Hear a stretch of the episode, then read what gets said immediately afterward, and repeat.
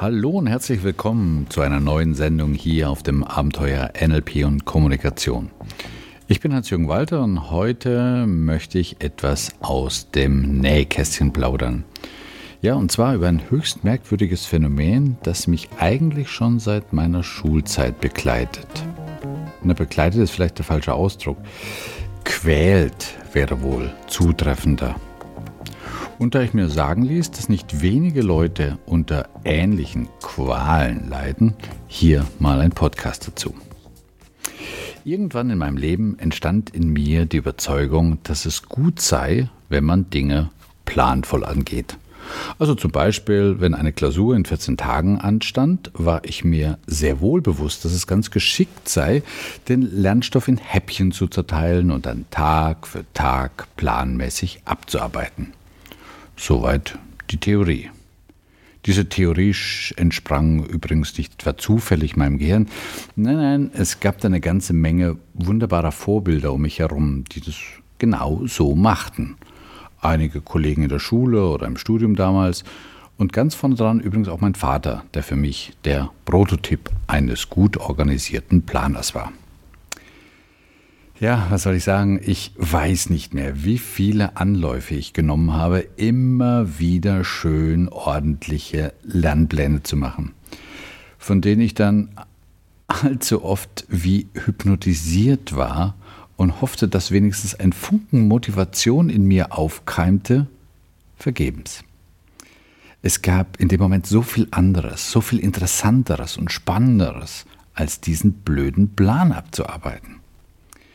Ich kann mich noch recht gut erinnern, als ich eines Tages meinen Vater fragte, Hey Dad, wie kriegst du das eigentlich hin? Wie machst du das? Und er sagte nur, du musst halt wollen. Verdammt, dachte ich, wie kann ich etwas wollen, was ich im Prinzip nicht will? Fehlt mir Disziplin oder bin ich sonst wie irgendwie mental falsch gewickelt? Andererseits aber als die Klausur dann nur noch wenige Tage vor mir lag, brach es aus mir heraus, ja, ich könnte fast sagen, wie ein Vulkanausbruch. Ich konnte locker zwei Tage nonstop hochkonzentrierten Stoff in mich hineinpauken und fühlte mich dabei sogar großartig. Irgendwann damals im Studium prägte ich für mich den Ausdruck Last Minute Junkie.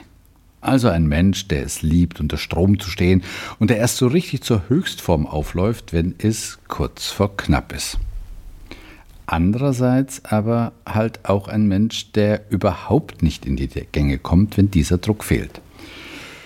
Nun gut, man wird älter und wenn man älter wird und vielleicht auch eine Spur reifer, schleift sich ja auch so manche Ecke und Kante der eigenen Persönlichkeit etwas ab. Auch bei mir. Aber um ehrlich zu sein, auch heute noch habe ich meine allerbesten Ideen dann, wenn ich so richtig unter Zeitdruck stehe. So Vorabend vorm Seminar oder vielleicht sogar auf der Fahrt zum Seminar.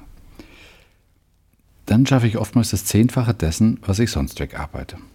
Ja, vielleicht kennst du ja auch Leute, die von sich sagen, richtig gut arbeiten kann ich nur unter Druck. Ja, oder vielleicht gehörst du ja selbst zu ihnen, bist selbst ein Last-Minute-Junkie. Doch trotz alledem blieb lange Zeit immer so ein bitterer Nachgeschmack an dieser Arbeitsweise. Irgendein Teil dachte in mir, hm, gut geplant und kontinuierlich abgearbeitet, werde doch irgendwie weitaus stressfreier. Meinte ich so vom Hörensagen zu kennen. Irgendein kleiner Persönlichkeitsanteil in mir meckerte immer wieder mit mir. Hey, fang früher an, da musst du doch keinen Stress machen. Um es mal vorwegzunehmen, dieser Teil ist mittlerweile weg. Ist entweder irgendwie emigriert oder hat schlichtweg seine Sprache verloren. Vielleicht auch deshalb, weil wir beide, also der Teil und ich, letztes Jahr auf einem super spannenden Neurokongress waren.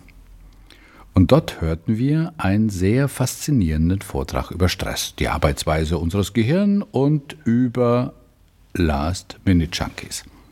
Nun gut, der Referent nannte es nicht so, er sprach von Sensation Seekers, was ja im Prinzip das gleiche ist. Und gerne fasse ich dir die Erkenntnisse aus diesem Vortrag mal kurz zusammen. Vielleicht hast du ja schon mal von dem Yerkes-Dodson-Gesetz gehört. Es besagt, dass unsere Leistungsfähigkeit, auch unsere kognitive Leistungsfähigkeit, im Zusammenhang mit unserem Erregungsniveau steht und dass wir unsere maximale Leistung bei einem mittleren Erregungsniveau erreichen. Stell dir dazu am besten mal so eine XY-Grafik vor, wobei die waagrechte X-Achse den Grad der Erregung, man könnte auch sagen den Stresspegel, darstellt und die senkrechte Y-Achse den Grad der Leistungsfähigkeit. Die Kurve, die darin eingezeichnet ist, beginnt übrigens im Nullpunkt, also Null Stress, Null Leistung steigt dann langsam nach oben bis zu einem Scheitelwert an, also optimales Erregungsniveau, maximale Leistung, um dann danach wieder nach unten zu fallen. Wie ein auf dem Kopf stehendes U. Und falls du dir das dennoch nicht vorstellen kannst, schau einfach mal in den Show Notes, dort findest du die Grafik. Kurzum, bei zu wenig Stress bleiben wir also hinter unseren möglichen Leistungen zurück. Und bei zu viel Stress, naja, das ist ja wohl klar, sinkt die Leistungsfähigkeit wieder ab. Echte Spitzenleistungen sind nur dann möglich, wenn wir uns eben in diesem Zustand da oben auf dem U, Zustand eines optimalen Erregungsniveaus befinden. Das übrigens bei jedem von uns sehr unterschiedlich sein kann. Aber zugleich mehr. Lass mich für einen Moment nochmal ein wenig tiefer in das ansteigen, was so die Neurowissenschaft über dieses Phänomen herausgefunden hat. Ganz gleich, was du tust, die allermeisten von uns verdienen doch ihre Brötchen heute mit Kopfarbeit. Kopfarbeit, bei der es darum geht, gut und schnell Probleme zu lösen, nachhaltige Entscheidungen zu treffen und die Zukunft zu antizipieren, so gut das irgendwie auch immer möglich ist. Bei all diesen Tätigkeiten spielt vorrangig ein kleiner Teil zwischen unseren Ohren eine wesentliche Rolle, unser Präfrontalkortex. Der liegt übrigens direkt hinter deiner Stirn. Dieser Präfrontalkortex ist eng mit deinem limbischen System verbunden, in dem Emotionen verarbeitet werden. Ergo ist unsere kognitive Leistungsfähigkeit eng mit dem Zustand unserer momentanen emotionalen Erregung verknüpft. Das wiederum von dem Pegel diverser Botenstoffe abhängt. An vorderster Front übrigens Dopamin und Noradrenalin. Dopamin ist der Neurotransmitter, der aktiv wird, wenn wir neugierig und freudig erregt sind, also gerade dabei sind, neue Dinge zu entdecken. Und Noradrenalin ist Stresshormon das uns hilft, mit herausfordernden Situationen besser umzugehen. Unterm Strich, wir erreichen also dann unsere Bestform, in der wir maximale Leistung erbringen können, wenn Dopamin und Noradrenalin sich beide im optimalen Pegel befinden. Nun wirst du dich vielleicht fragen, ob es möglich sei, den Pegel dieser beiden Neurohormone irgendwie zu beeinflussen. Ja, Soweit ich das verstanden habe, geht es im begrenzten Maße, unter anderem zum Beispiel über richtige Ernährung, ausreichend Bewegung und Ruhe. Aber da diese drei Themen recht umfangreich sind, wäre das vielleicht ein Stoff für einen späteren Podcast. Ich möchte mich heute viel lieber auf dieses Phänomen konzentrieren, mit dem ich vorhin den Podcast begonnen habe, also diesem Last-Minute-Junkie oder dem Sensation-Seeker. Gehen wir nochmal kurz zurück zu dieser umgekehrten U-Kurve des Yerkes-Dodson-Gesetzes. Denn neuere Forschungen haben herausgefunden, dass sich diese Kurve, die ja im Original im Nullpunkt beginnt, bei jedem Menschen recht unterschiedlich sein kann. Die Kurve ist zum Beispiel bei Sensation Seekers viel weiter nach rechts verschoben als bei anderen Menschen. Was heißt das? Ja, das heißt, dass diese Sensation Seeker weitaus mehr Erregung brauchen, bis sie erstmal überhaupt in die Pötte kommen und dann auch bis zu ihrem optimalen Leistungsniveau. Insoweit bedarf es für die Sensation Seeker einfach ein höheres Erregungsniveau. Woran das liegt? Naja, momentan mutmaßt man, dass es erhebliche individuelle Unterschiede bei Menschen gibt, was die Freisetzung und auch die Wiederaufnahme von den vorhin erwähnten Neurotransmitter Dopamin und Noradrenalin betrifft.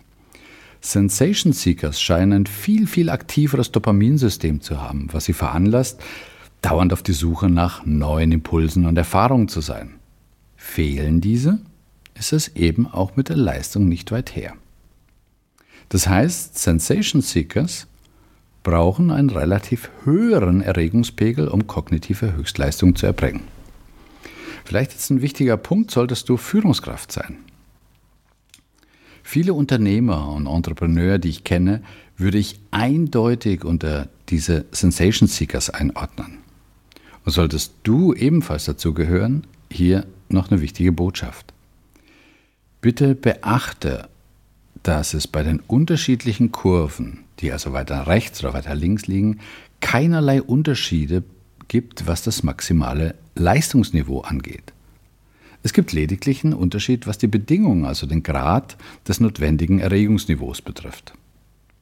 Warum ich das erwähne? Ganz einfach. Wir schauen aus unserer Sicht der Dinge auf die Welt und auch auf unsere Mitarbeiter. Und wenn wir dann einen Mitarbeiter haben, dessen Kurve weiter links als die unsere liegt, dann neigen wir dazu, das allzu schnell als mangelnde Belastbarkeit zu interpretieren. Der oder die soll sich doch nicht anstellen bei dem bisschen Stress. Das ist blanker Unsinn. Wir vergessen nämlich in dem Moment, dass das maximale Leistungsniveau keinen Deut geringer sein muss. Der Mitarbeiter dies jedoch nur bei relativ weniger Stress erbringen kann.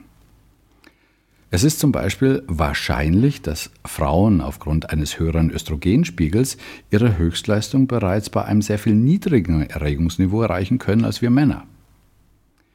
Übrigens, um festzustellen, wo genau deine Erregungsleistungskurve liegt, müsste man dich einigen physiologischen Tests unterziehen.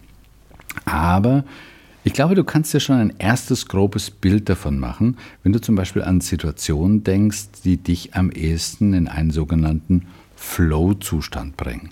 Also jenen Zustand, den Csikszentmihalyi, dieser amerikanische Psychologe, mal sehr, sehr ausführlich beschrieben hat, der sich dadurch ausprägt, dass wir völlig in der Aufgabe versinken.